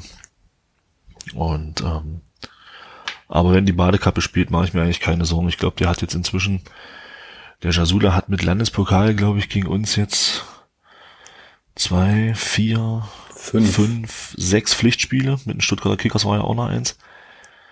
Da hat er ja alle, die hat er ja alle verloren. ja. Ich glaube, letzte Saison bei dem 1-1 war, war im Rückspiel war er da dabei. Ja, ich glaube ja. Nee, also zumindest keins gewonnen. Und ähm, die Serie wird halten. Ja, auch Enrico Schmidt hat ja gegen uns noch nicht gewonnen als Trainer. Da wird sich auch nichts dran ändern. Also ich hoffe inständig, dass äh, Jasula, wie heißen die anderen Bänen, die da noch gekommen sind, Röser und hier der andere hier, der Schauspielkönig aus dem, aus, aus, aus dem Offenbach-Spiel. Oh, wer war denn das? Pintol, genau. Dass die halt spielen, weil dann ist das, das Ding ist, schon durch. Dann ist das Ding sicher, ja. ja also Weltklasse, ja, ja, genau. Okay.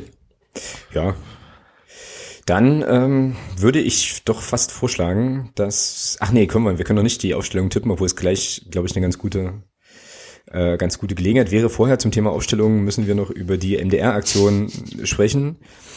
Schöne Grüße an Daniel George und äh, Kollegen beim MDR, die damit zu tun hat, dass man wohl irgendwie ja so eine Elf zusammenstellen kann aus ja beiden Mannschaften. Also ich habe das irgendwie nicht so richtig irgendwie verstanden, das Ding, aber äh, ja, darum geht's, ne? Also du hast quasi 22 Spieler oder so, oder halt aus beiden Kadern und kannst dir dann eine Traummannschaft zusammenstellen. Da gab's nur ja. ein, da gab's nur einen Tweet, den ich gesehen habe, den ich sehr überragend fand. Das war irgendein Torwart und dann kam irgendwie zehnmal Erdmann. Das war richtig, richtig, richtig, richtig großartig.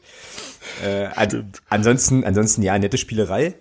Aber nach meiner Wahrnehmung, was ich auf Twitter so sehen konnte, ich darf übrigens nicht Timeline sagen. Äh, schöne Grüße an den Gerd äh, an der Stelle. Wurde mir noch mitgeteilt.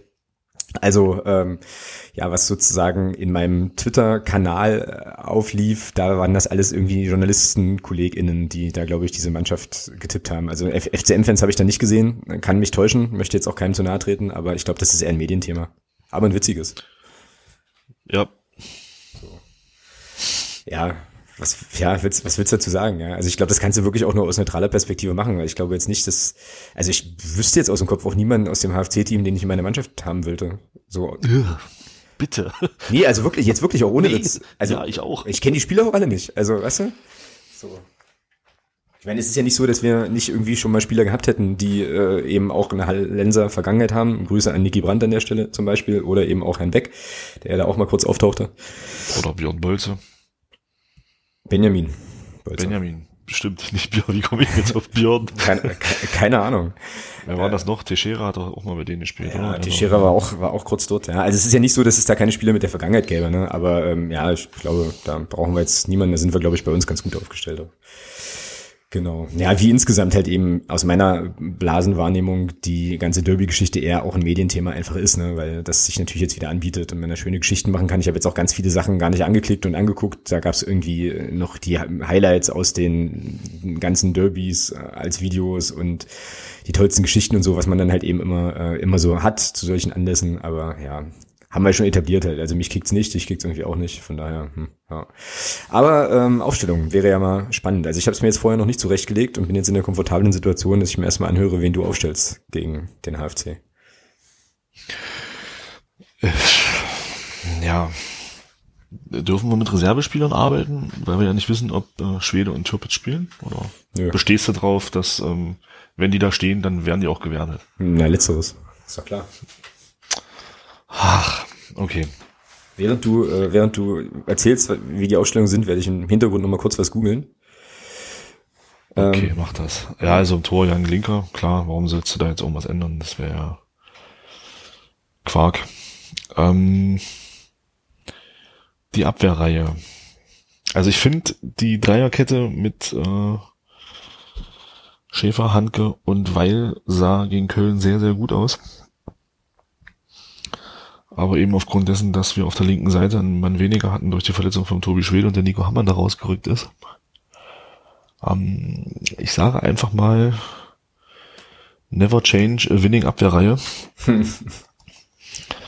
ähm, und gehe einfach mal davon aus, dass Tobi Schwede nicht spielen wird, weil er noch verletzt ist. Und deswegen tendiere ich halt dahin, dass wir hinten mit Schäferweil und Handke spielen. Links wird äh, Nico Hammann spielen, zentral Erde und Björn Rother. Rechts klar Mr. Dauerläufer Nils Butzen. Und dann vorne links Michael Niemeyer, der ist in meinen Augen zurzeit absolut gesetzt. Also den rauszunehmen wäre ein Sakrileg. Ja. Ähm, dann der Christian Beck, klar. Und rechts denke ich einfach mal. Schreib jetzt bitte Florian Pick auf. Ach, dass, der Julian Dü dass der Julius Düker spielen wird. Weil ich auch glaube, dass der Philipp Turpitz nicht so fit sein wird, also nicht so auf, auf Stand sein wird, dass er hundertprozentig da ist und dann eben nicht von Anfang an spielen wird. Mhm. Vielleicht ist er eine Option für die Bank, was ja äh, sicherlich auch nicht das Schlechteste wäre. Mhm. Ja, also wäre das die Aufstellung aus Köln. Ne? Im Prinzip die Kölner Aufstellung, genau. Mhm. mhm. Ja, die würde ich, glaube ich, tatsächlich so übernehmen. Der einzige Wackelkandidat ist da für mich Düker, aber warum eigentlich? Ist ja Unsinn. Hat der funktioniert? Ja, Tor gemacht, hat ein super der, Spiel gemacht. Ja, hat der, hat der funktioniert. Ich habe jetzt nur gerade ja. überlegt, wenn jetzt Schwede fit wäre. Ja, dann müsstest du halt einen rausnehmen. Wobei dann, glaube ich, wenn Schwede fit ist, glaube ich, wird es in der Abwehr eine Umstellung mm, gehen. Und dann wird wieder nach hinten gehen. Mm, glaube ich auch, ja. Ja, aber ich sehe das, ansonsten kann ich mich deinen Ausführungen eigentlich voll anschließen und würde die Aufstellung, ich meine, letzte Woche hast du es bei mir gemacht, jetzt diesmal mache ich es äh, so. Ich äh, nehme die auch. Also sehe da jetzt keinen Grund zu wechseln.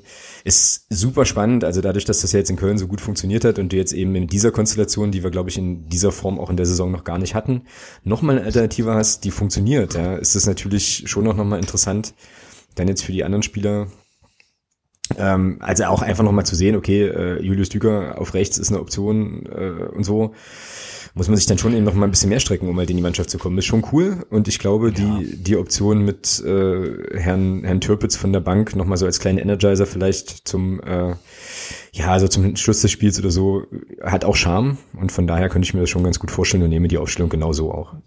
Ja. ja, zumal man ja in Köln gesehen hat, dass das vorne kein starres, keine starre Dreierkette war. Genau. Wie gesagt, sind ja, waren ja alle drei in Bewegung. Es ist ja immer die Position getauscht und Von daher, klar, nominell kam der Julius Düker über die rechte Seite, aber also man hat's ja gesehen.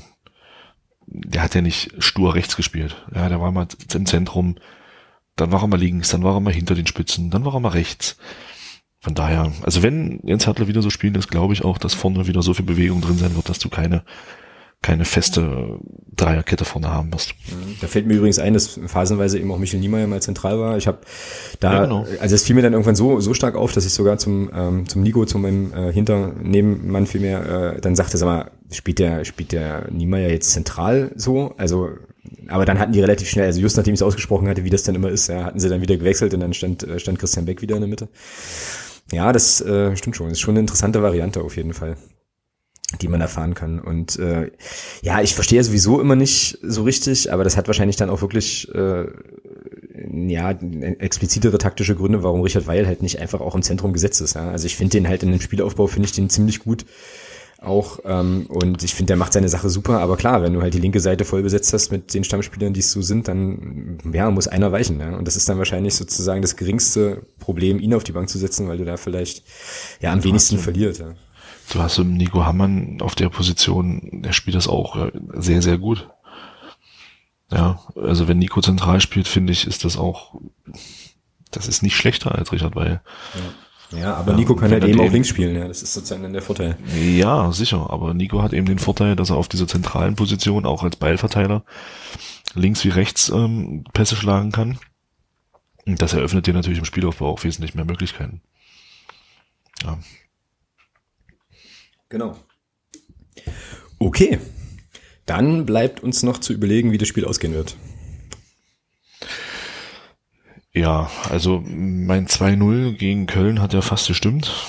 Und ich bleibe jetzt einfach mal in diesem, in diesem äh, Momentum und sage, wir gewinnen 3-0. Hm. Okay, hätte ich nichts gegen, würde ich sofort nehmen. Ich glaube, ähm, es wird ein 2 zu 1. Nehme ich auch. Was aber äh, auch knapper klingt, als es letzten Endes sein wird. Ähm, bin da auch bei dir, wie gesagt, dass ich schon glaube, dass wir das recht souverän machen. Immer wenn ich das gesagt habe, ging es dann schief. Ähm, deswegen, es wird ein knappes Spiel, ganz schlimm, ganz schwierig und wir gewinnen 2-1, so, genau.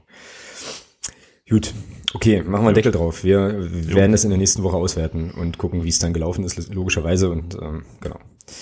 Dann nächstes Segment. Sonst, nee, gar nicht. Sonstiges, sondern Neues von Reinhard, Schrägstrich, Neues aus der Liga. Und natürlich wurde ja auch direkt, äh, direkt an äh, gemahnt, ist nicht richtig, sondern wurde darum gebeten, beziehungsweise darauf hingewiesen, dass wir das zum Thema machen müssen. Das erste Testspiel stand, fand statt von der China U20 bei Schott Mainz, also quasi bei mir um, ja, quasi bei mir um die Ecke. Und es gab Proteste, wird sicherlich auch jeder mitbekommen haben. Und die Proteste drückten sich in Form eines, äh, ja, einer Fahne aus, die dort entrollt worden ist die äh, eben die tibetische Fahne war, woraufhin die chinesischen Spieler in die Kabine marschierten. Ich habe heute einen großartigen Kon ähm, Kommentar dazu noch gelesen in der Taz. Wenn ich das nicht vergesse, werde ich den mal noch verlinken. Da war dann irgendwie von der Schmollecke die Rede, in die man kurz äh, sich verdrückt hat. Und äh, also sehr, sehr, sehr, sehr coole Geschichte.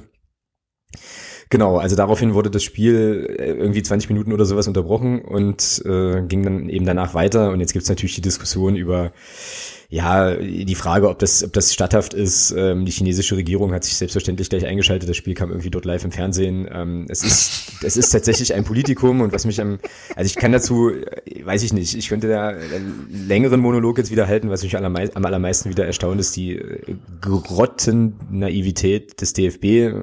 Aber dazu sage ich gleich noch mal ein bisschen was genaueres. Ja, hau raus, Herr Thomas. Wie äh, ist das? Was ist da also, so was los? Ich wieder, was ich wieder extrem, ja, ein Wort dafür finden. Jugendfreies. Nee, nee, nee, nee, so schlimm ist es nicht. Ja, was, was auf eine gewisse Art und Weise mal wieder beeindruckend war, war so die Reaktion von bestimmten Medien.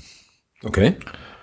Also ich war auf der einen oder anderen, auf der einen oder anderen Sportseite unterwegs, ähm, als das, als das lief. Also und äh, Twitter klar auch und, und ja, so bestimmte Medien schrieben dann davon Eklat beim Spiel der U20 und ich dachte, oh, was ist denn da los? Mhm. Und dann ist der Eklat gewesen, dass da eine tibetische Flagge hing. Der Eklat war nicht, dass die das Spielfeld verlassen haben, weil da eine Fahne hing, sondern weil da eine Fahne hing. Mhm. Mhm. Und da habe ich mir so gedacht, Leute, was ist denn jetzt hier, was ist denn los? Was ist denn los? Wo ist denn das ein Eklat? Also, beziehungsweise, ihr verwechselt da gerade was. Mhm. Da verlassen Spieler einfach so, nur weil da verlassen den Platz und verlangen vom Schiedsrichter, dass er die Fahne entfernen lässt. Hackt's oder was? Tja, ja, ja, ja, ja. Wie kann ich denn da bitte von Eklat schreiben, dass da eine Fahne hängt? Sind, sind die alle bekloppt? Also die Diskussionen nachher waren natürlich alle extrem spannend, ja. Komischerweise waren das also auch, ich habe auch ein paar Leute in meinem Bekanntenkreis, die das, ähm, ja, die das halt nicht so kritisch gesehen haben, die ganze Geschichte mit dieser chinesischen U20 innerhalb der Regionalliga Südwest. Die haben alle gesagt nach diesem Ding, dann soll der DFB diesen Mist einstampfen. So nicht. Mhm. ist interessant. Und die Meinung, der Meinung, gut, ich meine, wir haben das ja schon besprochen damals, als das rauskam. Wir waren uns ja einig, dass wir das, dass das riesengroßer Blödsinn ist. Und gespannt bin ich jetzt auf die Reaktion am Samstag, weil der Präsident vom FSV Frankfurt hat das ja schon angekündigt, dass sie da nichts tun werden in irgendeiner Art und Weise. Sie werden Flaggen zulassen, sie werden Spruchbänder zulassen. Das wird spannend. Vor allem, mich interessiert dann mal, weil der Hauptgrund war ja, dass der DFB gesagt hat, die Vereine bekommen ja Geld dafür. Sollte es jetzt so sein, das ist so ein bisschen so eine Hoffnung, die, glaube ich, nicht nur ich alleine habe, dass es nach dem FSV-Spiel, dass gesagt wird, wir lassen das lieber sein. Bekommen die Vereine trotzdem das Geld oder sagt dann die chinesische, keine Ahnung, wer das festgelegt hat, äh, unter DFB, nee, die Kohle gibt's dann nicht. Das ja, ist so, wo ich mich, wo ich mir Spannende Frage. da bin ich mal gespannt, Spannende was Frage. dann passiert. Also da sind ja sicherlich Verträge geschlossen worden im Vorfeld. Ja. Na gut, beim, nee, nee, wir reden hier vom DFB. Nee, keine Verträge. Das ist wahrscheinlich alles auf Zuruf.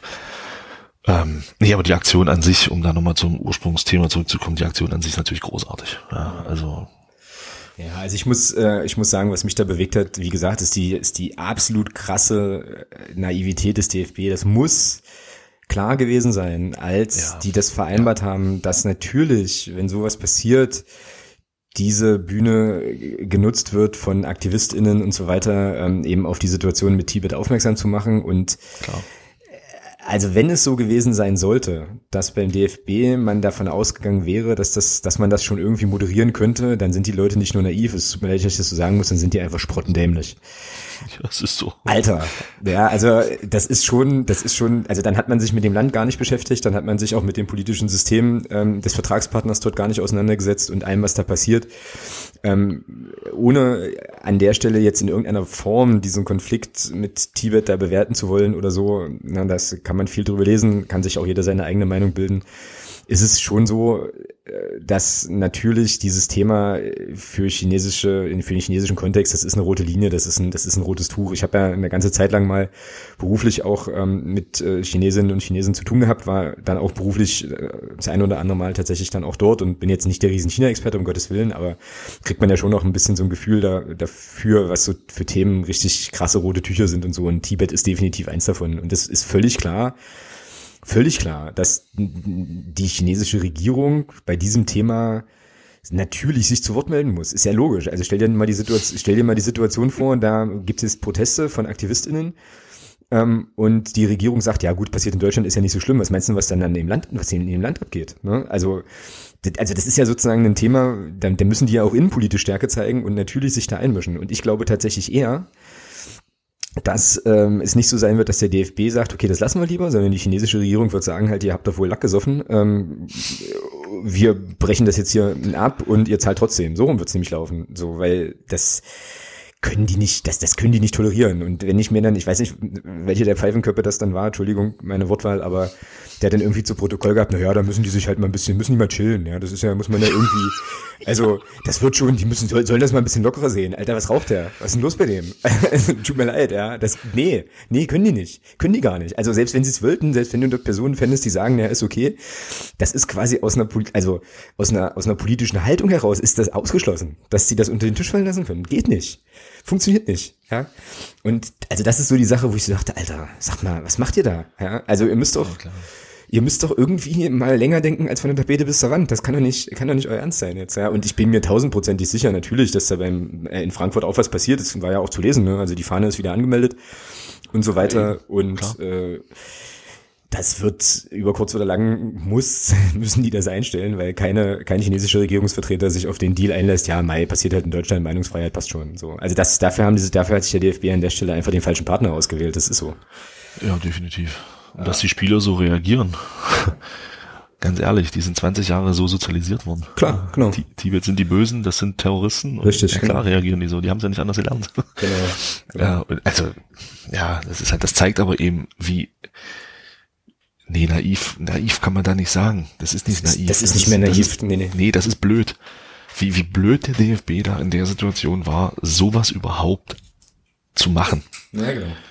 Ja, da haben, die haben mit, die haben mit einem Geldschein gewedelt und dann, oh, oh, ah, Sommermärchen 2024, wir brauchen Geld. Genau. Und außerdem ja. ist das auch eine dufte Geschichte halt. Was, was übrigens an der Stelle auch noch geil ist, ist, dass äh, ja, es irgendeine Aussage auch gab aus Verbandsperspektive in Richtung Meinungsfreiheit und so. Das muss man ja tolerieren und ist ja Deutschland und ja. Meinungsfreiheit. Das ist der gleiche, das ist der, das ist der gleiche Verband. Das ist der gleiche Verband. der bei dem, äh, der beim Training im Millantor-Stadion hier kein Fußball den Faschisten oder was das war äh, abdecken lässt und während ja. äh, der SV Babelsberg mit Nazis raus aus dem Stadion T-Shirts äh, rumläuft und der Rote Stern Leipzig sich damit bei einem Punktspiel nicht aufwärmen darf, ähm, währenddessen auf der Gegenseite arische Volksfront Judäa, was weiß ich was, T-Shirts irgendwie irgendwie äh, da, da rumlaufen so und das überhaupt kein Problem ist. Ja. Ähm, also was ist also, Das ist der, der gleiche Verband, ja, das muss man sich mal vorstellen. Ja, also das ist auch der also hier Reinhard ist ja auch der gleiche Typ, der das dann immer verkündet. Ja. Ich weiß nicht, was da los ist. Ich habe keine Ahnung.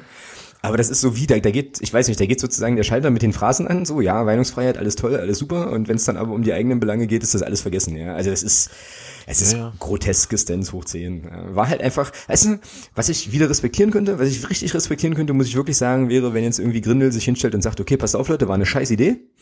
Wir haben uns wir das einfach, das. wir haben uns das genau. einfach, wir haben das einfach nicht zu Ende gedacht. Wir nehmen das ernst, äh, war halt einfach wirklich ein Kackexperiment, tut uns furchtbar traurig ähm, und kommt nicht wieder vor. Ne, passt schon so.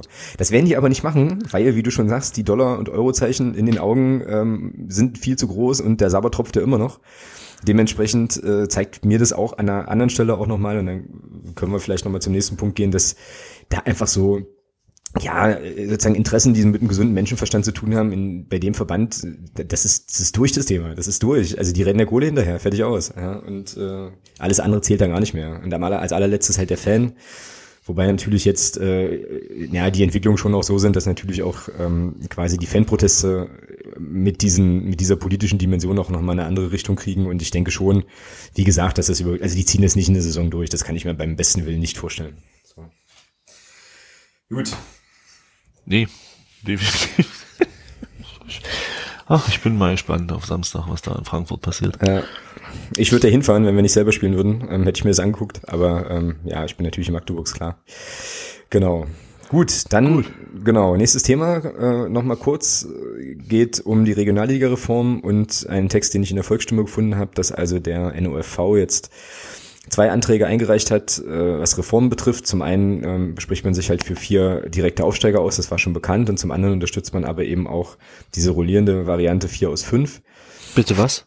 Ja, ja. Also hier steht, ich habe es gerade offen, alternativ reichte der NOFV überraschend einen zweiten Antrag ein. Dieser beinhaltet das Modell 4 aus 5. Alle fünf Regionalligen würden bestehen bleiben. Es, dabei gibt es Jahr für Jahr wechselnd drei Direktaufsteiger. Die entsprechenden Staffeln, deren Meister aufsteigen, würden fünf Jahre im Voraus ausgelost werden. Die jeweils zwei übrig gebliebenen Meister spielen in einer Relegation einen vierten Aufsteiger aus. So.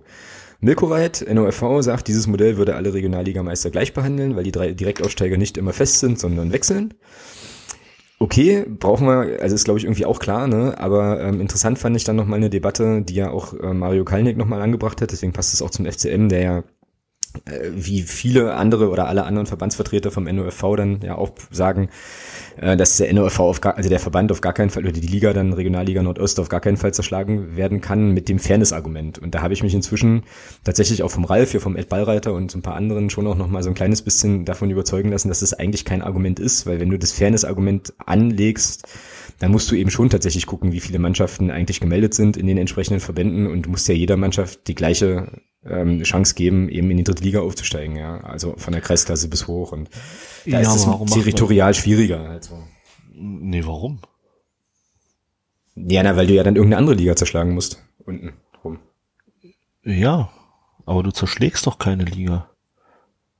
Guck, so, guck doch mal, guck doch mal, guck doch mal. Na, wenn du vier also, Regionalligen hast, schon, dann muss ja eine weichen. Ja, aber die Mannschaften bleiben noch dabei. Die, die, die wirklich ernsthaft aufsteigen wollen. Mir braucht doch keiner erzählen. Das ist bei uns, bei, bei uns in der, in der Staffel so. Das wird in der Bayern-Staffel so sein. Das ist in der Südwest-Staffel so. Mir braucht doch keiner erzählen, dass von allen Teilnehmern, die in diesen Ligen sind, wirklich jeder aufsteigen will, beziehungsweise kann. Ja, aber das ist doch keiner nicht, erzählen. Ja, aber das ist doch gar nicht der Punkt. Na doch, natürlich ist das der Punkt. Wenn ich, wenn ich aus fünf Ligen vier mache, dann kann ich doch das entsprechend trennen und kann sagen, pass auf, die, für die die vierte Liga das höchste der Gefühle ist, die fliegen dann aus dieser Liga raus, weil mehr wird nicht passieren, schon alleine aus, aus Infrastrukturgründen. Ja, und die anderen, die kommen eben in diese vierte Liga. Von mir aus sollen sie das ausspielen. Ist doch scheißegal. Aber du musst was tun. Du kannst doch vier aus fünf, sag mal, haben die gesoffen beim NOV oder was?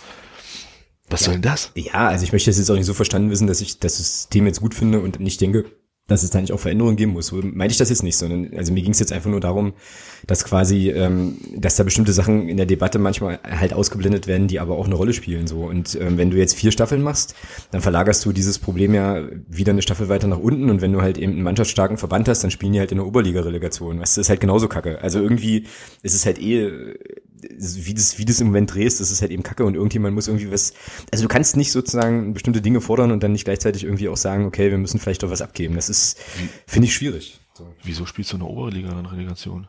Ja, na, wenn du, keine Ahnung, wenn du 5000 Mannschaften unter, äh, im Unterbau hast, die müssen ja auch, also irgendwo muss der Flaschenhals ja dann, äh, dann landen, oder nicht? Das sind keine 5000 Mannschaften im Unterbau. Es ist doch, es gibt doch, es ist doch im, im, auch, auch im Amateurfußball ist es doch so, dass es dann in, in egal in welcher Liga Mannschaften gibt, die nicht in die höchste, in die nächsthöhere Liga aufsteigen wollen. Das ist einfach so. Das, das, das,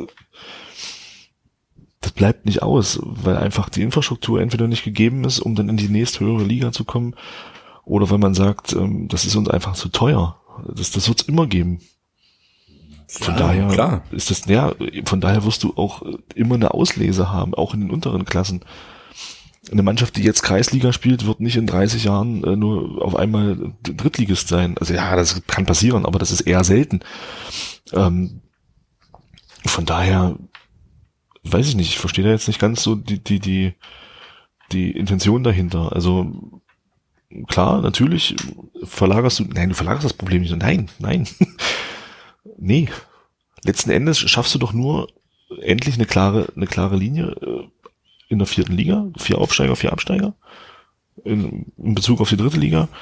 Und was da drunter kommt, das kann man doch alles entsprechend gestalten, das ist doch kein Problem. Das wird doch jetzt auch gemacht. Also das wird doch jetzt in den unteren Klassen auch gemacht. Ein Kollege hat erzählt, die wollen die Landesklassen irgendwie verändern hier in Sachsen-Anhalt jetzt. Da soll was geändert werden. Das passiert doch so oder so. Und wenn man es denn doch jetzt macht, dann kann man es doch einmal richtig machen. Ja, das ist sowieso mein Punkt ja die ganze Zeit schon so. Also zu sagen, okay, dann, dann jetzt machen wir, dann fliegschustern wir es jetzt nicht, sondern dann machen wir quasi, also dann wird das ganze Thema jetzt nochmal richtig grundständig angefasst und zwar so, dass es halt die nächsten 30 Jahre einfach Bestand hat. So. Aber das, genau. was jetzt, das, was jetzt passiert, das läuft ja schon darauf hinaus, dass du das halt mal probierst und dann in x Jahren wieder, äh, also haben wir die Debatte wieder. Weißt du, so.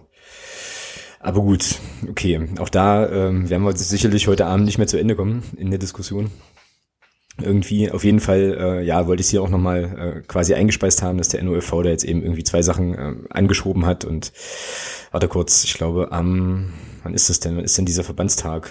8. Dezember. Haben wir da nicht auch, haben wir da nicht auch Mitgliederversammlung? Am 7. Wir haben am 7. und am 8. spielen wir ja. aber gegen Lotte sowas, ne? Ja, genau. genau. Ja, genau. Nun gut, also auch da wieder die Aussage, wie schon ganz oft, das Thema wird uns einfach auch noch weiter begleiten. Und äh, ja, wir werden mal gucken, was bei rauskommt, aber im Moment sieht es ja eher danach aus, dass sozusagen jeder auf seinem Standpunkt beharrt und dann guckt man mal, wie es, wie, wie man sich da politisch wahrscheinlich einigt. So. Gut, nächstes Thema. Erfurt hat einen neuen Trainer, Klammer auf, schon wieder, Klammer zu, hast du jetzt hier in, das, äh, in unser Sendungsdokument geschrieben. Und das stimmt auch. Da, äh, ja, gibt's jetzt den Emmerling, heißt er, ne? Ich glaube, der war da sogar schon mal. Ja, ja, nachdem sie Stefan Krämer, Stefan Krämer nicht zurückholen konnten, haben sie ihn jetzt irgendwie reaktiviert. Ja. Genau. Gehälter werden inzwischen auch wieder gezahlt. Oh, haben sie, haben sie die Passwörter gefunden? Nein, nee, ich glaube, dass irgendwelche Leute das jetzt privat machen. Also irgendwie dieser neue Präsident mhm. oder so und noch so ein anderer, die hatten da wohl, haben da wohl irgendwas ausgelegt, aber das ist jetzt auch wieder sehr gefährliches äh, Halbwissen. Okay. Letzten Endes, aber ähm, ja, natürlich immer noch alles prekär, glaube ich. Und ja, neue Übungsleiter muss man mal sehen. Die sind, ich weiß gar nicht, gegen wen spielt denn Erfurt? Weißt du es aus dem Kopf? Nee. Okay. Abstieg. Jeopardy. Jeopardy-Melodie könnte man jetzt hier einspielen, ja, oder wir übergehen es einfach ganz elegant und äh, kümmern, uns um, kümmern uns um Karlsruhe. Das ist nämlich, das ist nämlich ein Punkt, den du auch noch hast, ja. Warte. Erfurt spielt am Wochenende in Bremen. Ach genau, und die sind ja auch ziemlich weit unten drin inzwischen. Ja. ja. Gut, ja. auch schon zwangsweise einen Trainer gewechselt. Ja, na gut, weil den gehen die Trainer immer nach oben flöten, halt komischerweise, ne? Stimmt. Ja, ist so halt. Also wenn du Drittliga, also wenn du irgendwie Bundesliga-Coach werden willst, musst du zusehen, dass du bei der Bremer U23 einheuerst im Moment. Ja, das ist richtig. Das ist, das ist schon so, ja. Genau, und äh, was, was gibt's zu Karlsruhe zu sagen? Ist das ja auch noch in der Liste? Naja, ich finde halt schon, dass die jetzt so langsam in, in die Rolle reinkommen, die man von ihnen erwartet hat vor der Saison. Ähm, ja, doch, kann man schon so sagen. Ja. Also die, klar, der Abstand ist halt aufgrund des Nee, siehst du, ich sehe gerade die Tabelle. Es sind auf dem dritten sind es für Karlsruhe tatsächlich bloß noch sechs Punkte. Ja, das ist ja eigentlich nix, ne? Ja, also die haben so jetzt das gepackt, was man eigentlich so, also wo ich halt auch vor der Saison schon gesagt habe, du ja auch, dass man die auf der Rechnung haben muss. Inzwischen bestätigen sie es auch, ja. Also wenn du siehst jetzt die letzten Spiele von denen, ich habe es hier mal gerade offen. Letzte Niederlage ist vom 1. Oktober gegen Meppen. Seitdem eins, zwei, drei, vier, vier Siege und Unentschieden bei 8 zu 1 Toren. Ja, das ist mal eine Ansage. Das ist recht ja. ordentlich, ja, das stimmt. Ja, also von daher, die kommen langsam ins Rollen. Und Würzburg komischerweise auch. Die haben jetzt auch, glaube ich, zwei Spiele in Folge gewonnen. Also langsam sieht man dann, dann doch die Qualität, ja, die dann zweifelsohne da ja, ist. Ja, die haben die auch. Ist ja, ich meine, wenn du den Kader anguckst, halt, das ist jetzt schon nicht das Schlechteste, was da, was da rumläuft. Halt, das ist schon so. Ajo, genau. Gut. Das, das war's dann. Was war's dann dazu, ne? Zu Neues aus der Liga. Liga. Genau. Ja. Gut, dann Deckel drauf auf der, an der Stelle. Gucken wir noch zum sonstiges Bereich. Da müssen wir, glaube ich, glaube ich, gleich einen guten Weg finden, wie wir da wieder positiv rausgehen, weil es sind zwei eher, äh, eher nicht so schöne Themen. Ja. Also Thema eins haben äh, sicherlich auch schon alle mitbekommen. Ähm, in Karlsruhe gab es am Wochenende einen Vorfall, wo, jetzt korrigiere mich, wenn ich da falsch liege, aber glaube ich, KSC-Fans einen anderen KSC-Fan angegriffen haben, der dann unglücklich stürzte und inzwischen seinen schweren Kopfverletzungen tatsächlich erlegen ist. Natürlich eine Riesenscheiße. So immer, immer Kacke, äh, aber in dem Fall tatsächlich dann auch nochmal Fanszene intern. Wir waren jetzt auch gerade in Karlsruhe und äh, haben, ich weiß nicht, ich habe dann die Begebenheiten vor Ort da schon oder Gegebenheiten vor Ort da schon nochmal im, äh, im ähm, ja, so vor Augen. Ja, Kack, Kack-Geschichte, ja. So, weiß nicht, was man dazu noch groß sagen kann, außer äh, Beileid den Angehörigen auf jeden Fall und äh, was für eine grottendämliche Aktion insgesamt. Ja. Ja ja. Was anderes kannst du doch nicht zu sagen. Einfach nur bekloppt.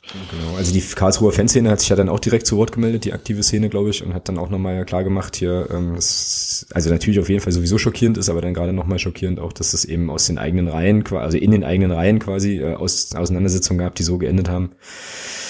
Tja, kann man tatsächlich nicht viel mehr zu sagen an der Stelle. Ja. Sehr, sehr unschöne Geschichte. Und die gleiche, also Kategorie unschön ist auch das, was äh, in Jena passierte. Da sind Bremer Fans angegriffen worden. Ich habe das nur auf Twitter mitbekommen, auch weil der äh, Karim, den wir ja auch schon mal im mhm. Podcast hatten, glaube ich auch vor Ort war, aber irgendwie nicht betroffen mhm. oder so, weiß ich nicht genau. Mhm. mhm. Äh, wie war das denn? Die waren nicht im Gästeblock, sondern saßen wohl auf der Haupttribüne oder so. Das ne? muss auf der Haupttribüne passiert sein, ja. Genau. Ja.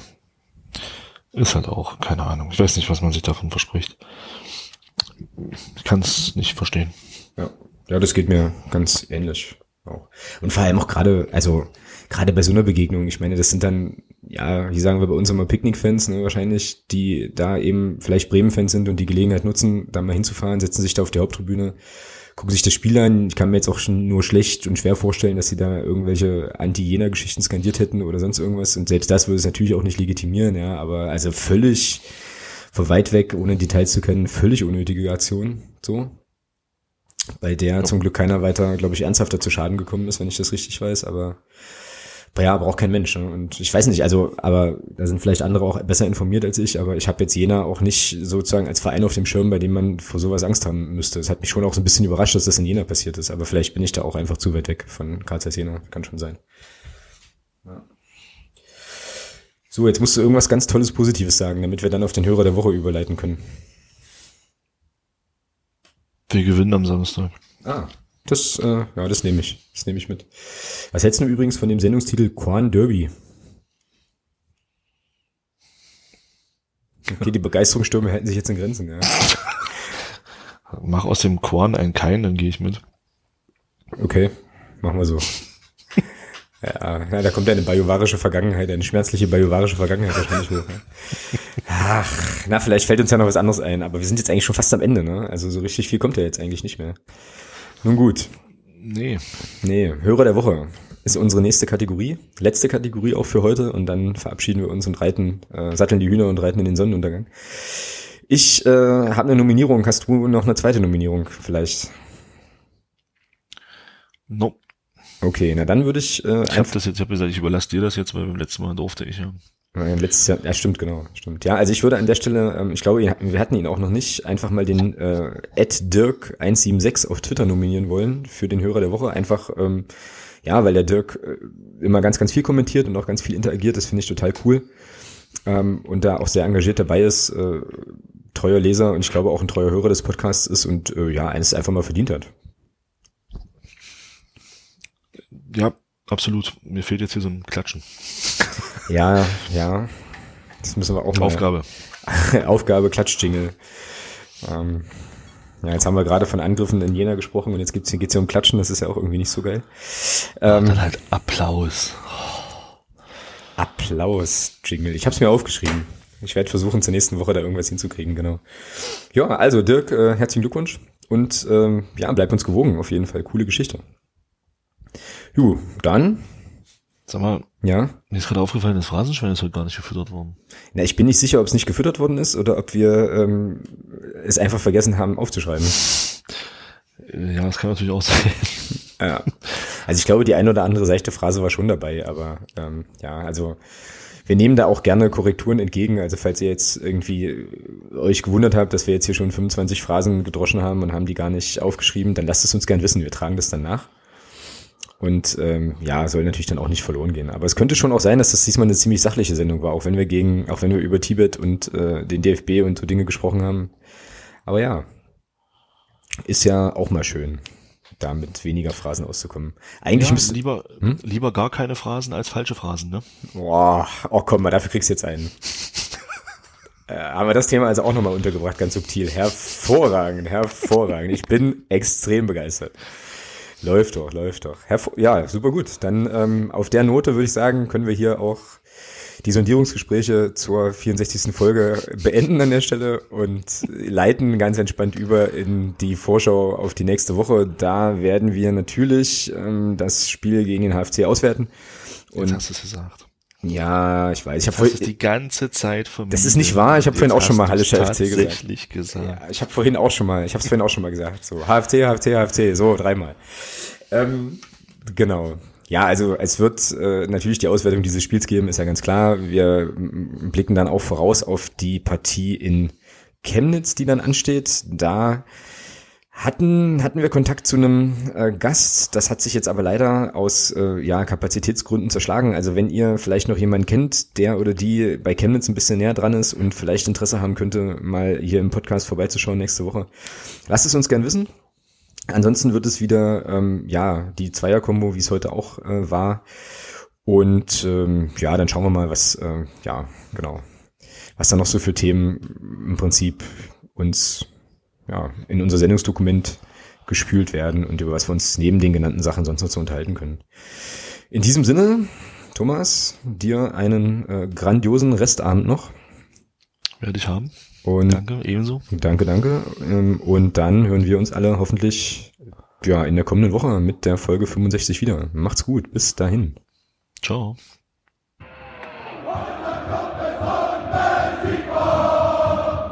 Niemand kann